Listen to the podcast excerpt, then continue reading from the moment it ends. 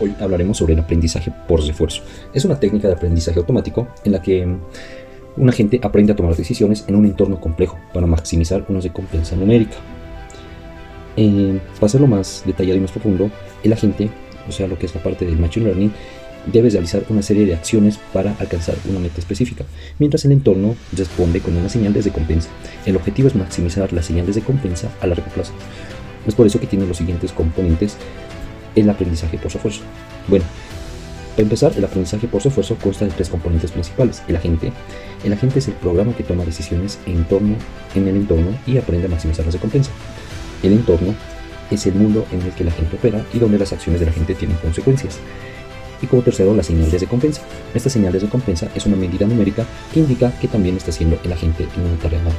Es por eso que el aprendizaje por refuerzo se puede comparar como un perro que aprende a realizar trucos ya que nuestras mascotas cuando realizan un truco obedecen correctamente reciben una golosina o, bueno no golosina no es niño pero recibe una croqueta o, o, pollito o algo que les guste por hacerlo bien. Pero si lo hace mal no recibe nada e incluso recibe un castigo. Con el tiempo el perro nuestra mascota aprende qué comportamientos son buenos y cuáles son malos y se ajusta su comportamiento para maximizar la cantidad de croquetas que recibe del mismo modo, en el aprendizaje por refuerzo, el agente aprende a tomar decisiones que maximizan las recompensas recibidas del ambiente. Y ahora, para ver en qué casos se, se aplica el aprendizaje por refuerzo, veremos algunos ejemplos que se han aplicado en una variedad de campos. Tenemos los juegos de estrategia. Juegos como Go, ajedrez, StarCraft presentan unos grandes desafíos para la inteligencia artificial debido a su complejidad. Eso hace y permite que el aprendizaje por refuerzo sea utilizado para entrenar agentes que puedan competir con humanos en este juego. Recordemos siempre buscando mayores recompensas según va bien. Después tenemos la robótica.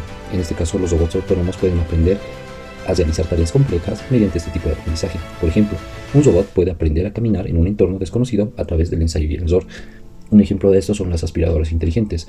En, su base de datos va, guardando dónde se está chocando, dónde está teniendo contacto. Entonces, y en su mente va sabiendo cuántos metros tiene que avanzar recto, cuántos a la derecha, y va generando una propia memoria del entorno del departamento.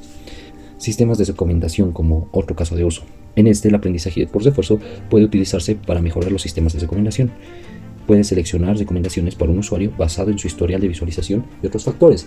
En este caso, lo que hace el aprendizaje por refuerzo muy aplicado en, empresas como Netflix, Disney o todas las que son de streaming, es donde se nota más, es donde aprende de tus gustos y de lo que has visto y te recomienda eso y te va a seguir recomendando películas o series de esa temática. Y como último caso de uso tenemos el control de procesos industriales. Es aquí donde optimizar el control de, optimiza el control de procesos industriales como la producción de energía, la fabricación y la agricultura. Eso les permite a las empresas maxificar la eficiencia que tiene en todos estos aspectos. Y bueno, en resumen, el aprendizaje por refuerzo es una técnica del Machine Learning que se utiliza para entrenar a los agentes a tomar decisiones en un entorno complejo para maximizar una recompensa numérica. Tiene una amplia variedad de aplicaciones en el campo, como lo hemos visto, y es una de las grandes técnicas y una de las técnicas de aprendizaje más usadas en el Machine Learning. Si les ha gustado el contenido de hoy, les invitamos a seguirnos en nuestras redes sociales para estar al tanto de nuestros próximos episodios. Además, si nos dejan una calificación de 5 estrellas en su plataforma de podcast favorita, nos estarán ayudando a llegar a más personas interesadas en el tema. Si tienes alguna recomendación o duda acerca de lo que hemos hablado hoy o sobre algún tema relacionado de los anteriores podcasts, no duden en escribirnos a nuestro correo de contacto que se encontrará en la descripción del podcast. Esperemos sus comentarios y sugerencias para seguir mejorando y ofreciéndoles el mejor contenido. Esto fue DataMind.